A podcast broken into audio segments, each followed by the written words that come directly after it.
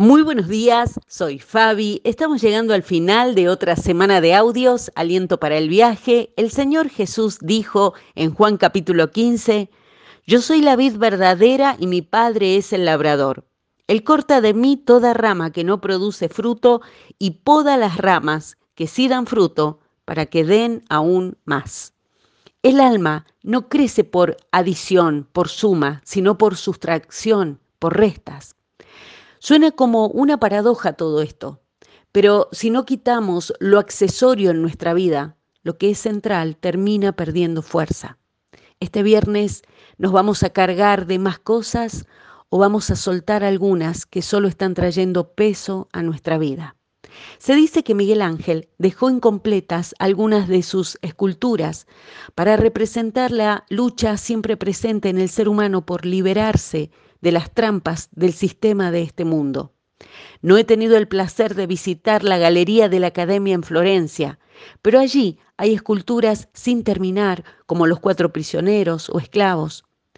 Miguel Ángel trabajaba principalmente a mano alzada, sin modelo de yeso como otros escultores, porque creía que un escultor era una herramienta en las manos de Dios que simplemente revelaba lo poderoso que ya estaba allí.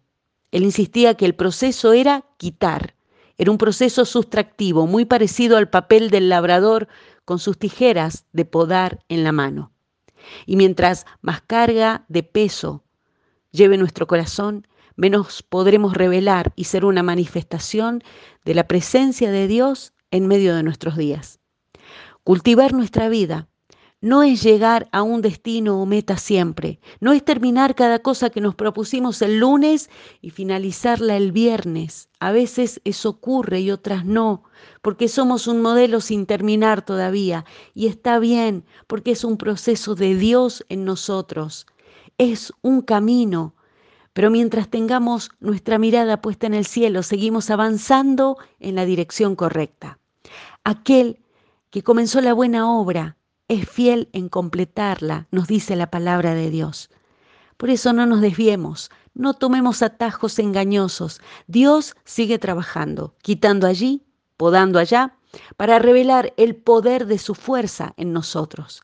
Y mientras seguimos caminando sin tanta carga este fin de semana, sea bajo cielos azules o en tierra seca todavía, la mano de Dios sigue trabajando amorosa y cuidadosamente en tu vida y en la mía.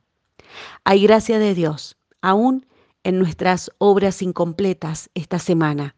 Hay gloria en eso que quisiste que fuera de otra manera, porque está Dios en medio de todo y Él es el Rey de gloria.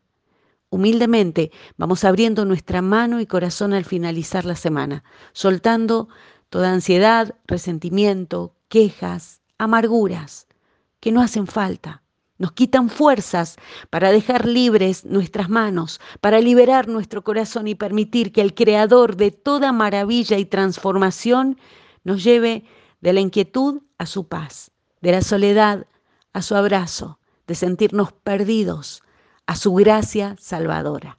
Que así sea en el nombre del Señor Jesucristo. Amén. Bendecido fin de semana para todos.